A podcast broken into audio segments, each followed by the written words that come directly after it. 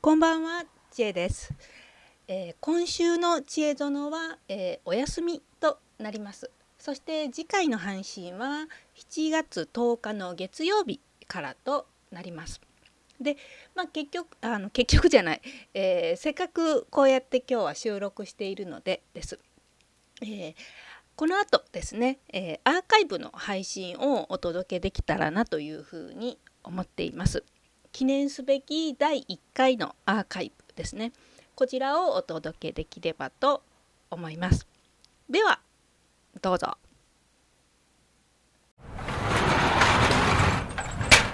恋愛を一つ一つ丁寧に学び直すいっぱいのみや知恵とその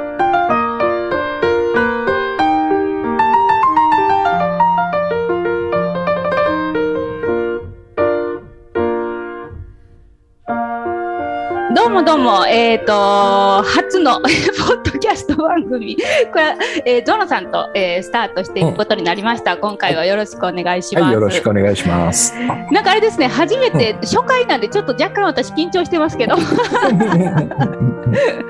まああれですよね、ゾノさんは喋り慣れてるから緊張なんか全然しないですよね、きっとうん、まあまあ、あの、でも、ほら、ユ YouTube 何本か一緒に撮ったじゃないですか。そうですね。そうですよね。そうですね。今顔、今顔も見えてますので、今 Zoom 越しで話してそうますけどね。そうそうそうそう。うん。いやいや、なのでです。今ね、うんこうやって聞いていただいているリスナーの方に向けてです。うんまあ、あのタイトルコールにもあった通りです。うんえー恋愛にまつわるあれやこれやのお悩みや雑学を、まあ、あの恋愛コラムニストの私と、えーグッドバイブスの伝道者、えーゾノさんがわちゃわちゃと、まあ、話していく、えーあなたのためのですね恋愛に悩める子羊たちのための ポッドバン番組っていうのをやっていこうと思うんですけれども、はいはい。うん。はい。でですね、あのーうん私ね、いろんなね、ことをね、このね、うんあの、ポッドキャストで話したいな、なんていうふうに思っていたので、うん。あのーぜひぜひいろいろ聞いていきたいなというふうに思っています。うん。だいぶ暖かくなってきましたね。そうですね、だいぶ暖かくなってきましたね。今日はもう僕半袖で夏なん夏気分。私も半袖ですよ、今日。お大阪も暖かいですか？めちゃめちゃ暖かいですね。もう桜、うんうん花見の季節も終わって、めちゃめちゃ暖かいですね。うんうん。なんかあの冬が終わってすってこう暖かくなると。うんなんていうかこう恋愛心がムラムラっとこう来るじゃないですか。ムラムラっときますね。夏に向けてね。夏に向けてね。そうそうそうそう。こうモテたい野郎たちがえ女子男子たちがやわちゃわちゃと出てくるかもしれないですね。え恋の季節ですからね。うん、僕もなんかこの4月5月あたりがね、やっぱ一番こう燃える時期でしたね、昔からね。ああ、そうなんですか。そうですね。それでまあええ夏はその、えーまあだから4月5月でなんとかこう相手を確定さしといて、はい。ね、で夏は楽しく遊びっていうのがやっぱこう理想のコースじゃないですか。え、それ男子目線なんですかね？男子男子目男子目なななんですかね？僕私あんあんまりなかったですけど、それ。あそうですかはいうんなんかほらこう夜夜が楽しいでしょやっぱ昼そうですね、そうですね。まあここもね、あの、えタイプ分かれると思うんですけど、うん。明明るいと時のアウ,、はい。アウトドア派みたいなね。僕は割と夜インドア派なんで、はい。はい、はい、はい。冬は、い冬はやっぱ寒いからちょっと、あんまりこう、ね、こう、はい。なんつうのかな、こう、結構パワーいるじゃないですか、外出るの。そうですね。うん。だから夜があったかい、やっぱここの、ここの時期からっていうのが、うん。僕にとっては結構恋愛メッカな時期でしたね。じゃああれですね、本当スタートの時期ですね、春ね。そうそうそう。まさに今ね。うん。で、秋になるとちょっと寂し,、寂しくなるみたいな感じでね。うんうんうんうんうんだから今から9月末ぐらいまでうんのこの半年間はい。かな？って感じがします。かなって、かなって何がかななんですか？いやいやいや。ということで、じゃあ今回の第1回目も始めていきたいと思います。知恵と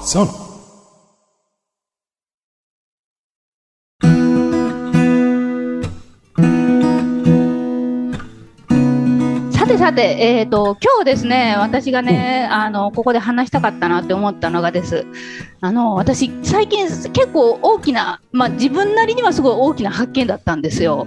うん、それをあのちょっと聞いてほしいなって勝手に思っててです、でちょっと今日この話するんですけど、うんうん、あのどんな気持ちかみたいな話なんですけど。どんな気持ちか、うん、なんかわけわかんないあれですけど。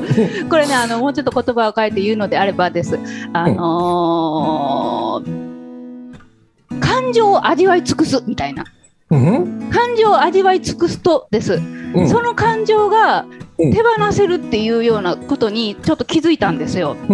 でですこれの話あの倉園さんに聞いていただけたらとすごい思ったんですね。で、うん、この気づいた経緯が何かっていうとこれねあのすごく恋愛に悩んでる人に非常に多いパターンだっていうのも思ってここでも取り上げたかったんですけど、うん、あのー、私なんかがですずっと繰り返し繰り返し思い出す出来事とかあるんですよ。昔のね。そうです。昔のこともそうですけど、うん、その対象を変えて繰り返し繰り返し思い出すっていうんですか、えっ、ー、と例えばが難しいな。例えばなんですけど、うん、えっ、ー、とじゃあ私特定のタイプの人がちょっと苦手だったりするんですよ。結構これ誰でもあるあるかと思うんですけど、でその人と喋った後にちょっとどっと疲れるとかなんか他の人やと自然体で喋れるのに、なんかそのタイプの人やと、なんかちょっと肩に力が入って、あんまり何も話題が出てこないとかっていうふうになるんですよ。で、後から帰って、いつもなんかちょっと一人反省会みたいなの始めたりするんですよ。で、あのでまた翌日もその人の顔がパッと浮かんだりして、でまた3日後とかにまたパッと浮かんだりしてです、あの当時の感情に浸ってしまうみたいなことがあってです、あのこれ恋愛の場面でも起きてましたし普通の人間関係でもあったんですけど、それがその今まではねあこうしとけばよかった、ああしとけばよかったっていろいろ思考してたんですけど、うん、そうじゃなくてこうあ単純にちょっと怖かってんなとかなんか単純、うん、私の場合はあの単純に羨ましかってんなみたいな、うん、そのなんていうその特定のタイプが私がちょっと諦めてきたことをやってるような人たちだったんですよ。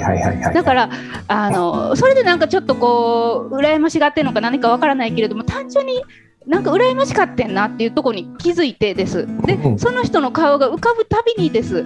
うん、あなんやろこう羨ましかってんなみたいな感じのことを ちょっともう自分でこう受け取るというか、うん、っていうことをするとすごいスーッと今までよりも消えるようになってです。で、思い返していくとですその繰り返し繰り返し別の人に同じことをずっと思ってたんですけれどもそれが全てなんかこうスーッとなんかスーッてなんか空気みたいに消えていくみたいな体感をしたんですよ。うんうん、あそうなんだみたいな、なんていうんですかね、ちょっと言葉でこれ、声だけで伝わってるかな、みんなに。伝わってたらいいなと思いますけど、でです、なるほどと思ってです、その自分がちょっと消えなかったその感情とかを、全部こう思考で解決するんじゃなくてロジック立てて、単純にこう感情を味わえばいいこともあるんだっていうそのロジックで解決することもすごいたくさんあるなと思ったんですけど、で、その感情なんていうんですかね感情を味わおうと思ってですいろいろ探してて見つけたのがです、あの感情カレンダーみたいなのがあるんですけどちょっと今日用意しとけばよかったですね。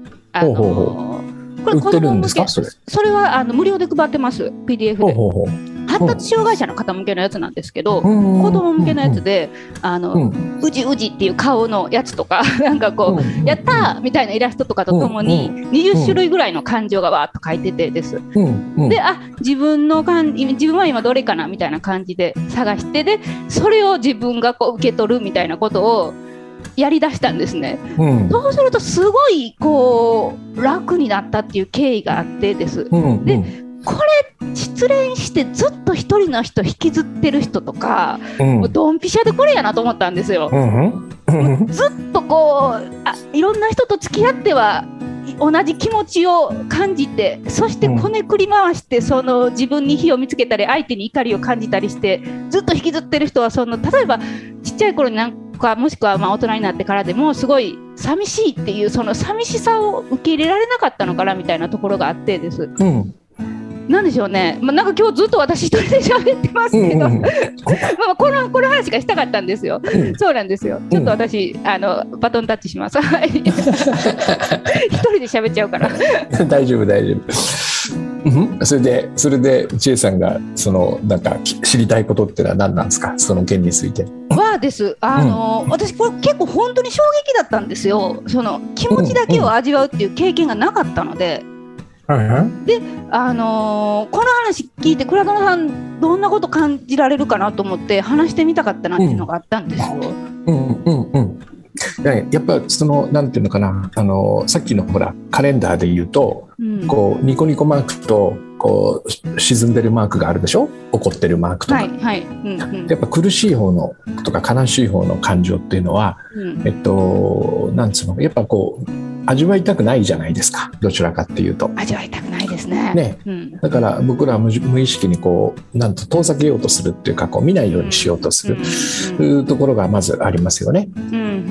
でで多分千恵さんが見たのは、えっと、感情じゃなくてうんその感情がどこから湧き上がってくるかっていう源だったと思うんですよ。うんそれが、えっと、本当はこの人嫌いじゃないのに、うん。えっと、自分がやるあのやりたくてやできないことをなんか平気でスラッとやっている、うんうん。ここになんかやっぱり嫉妬心があった？ジェラシーがあったとかね、ね悔しさがあったとかっていう。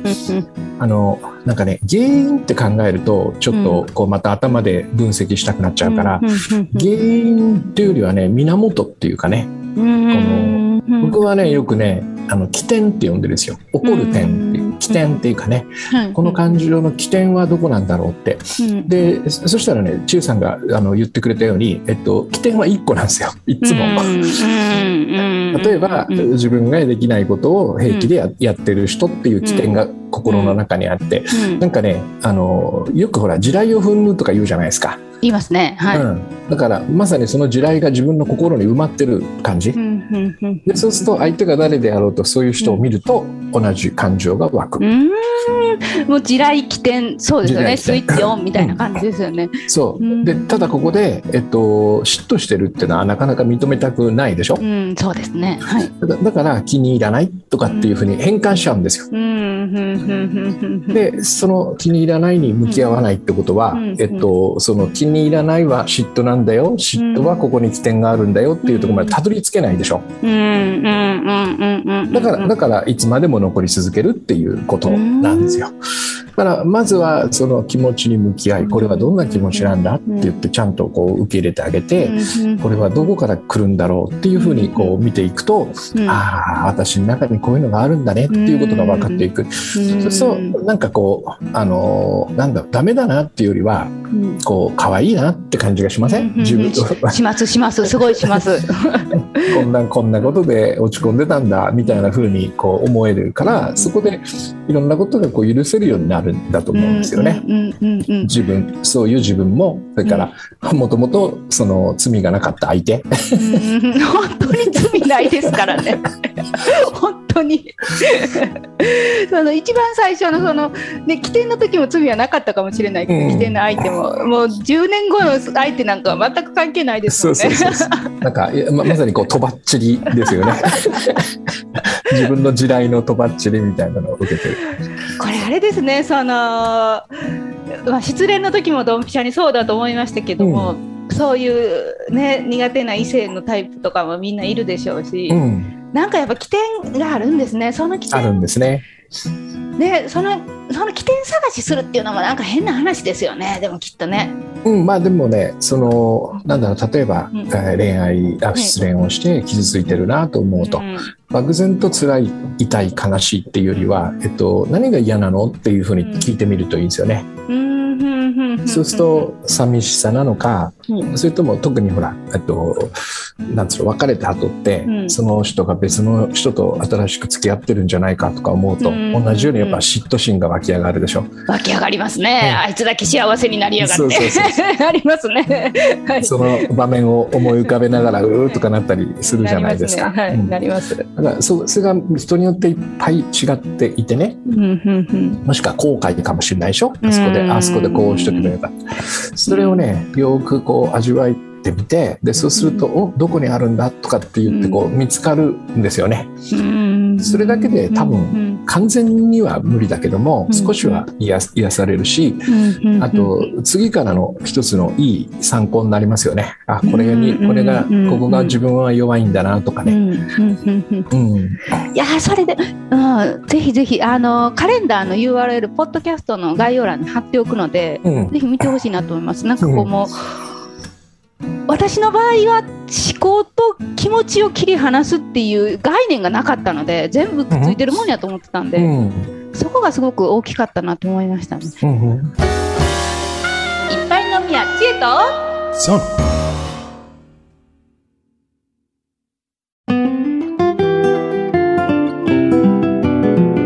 さて今回の初回のポッドキャストこんな感じでしたけれども倉園さんいかがでしたか？うん面白い面白い。楽しくなりそうな予感うんするするする。本当ですいいいんじゃないですか全然。初回からこう過半数私が話してしまいましたけど過半数というか大半 そうでもないですよ。多分測ってみたら、うん、同じぐらいだと思う、うん、いやいやまあこんな感じでちょっとまああの雑談入れつつ、うん、お悩みも入れつつそのうち皆さんからもお悩み、えー、届き出すかななんて思いつつ、えー、やっていこうと思っております、そしてですね、えーと、今はまだないんですけれども、えー、後々もしくはまあ今もうすでにあるかもしれないですけど概要欄に質問ボックスですね相談ボックスを用意しておくのでぜひぜひ、えー、倉園さんと私に恋愛相談届けていただきたいなというふうに思います、はい。うん、では今回はこれで終わります、えー、また次回さようなら。さようなら。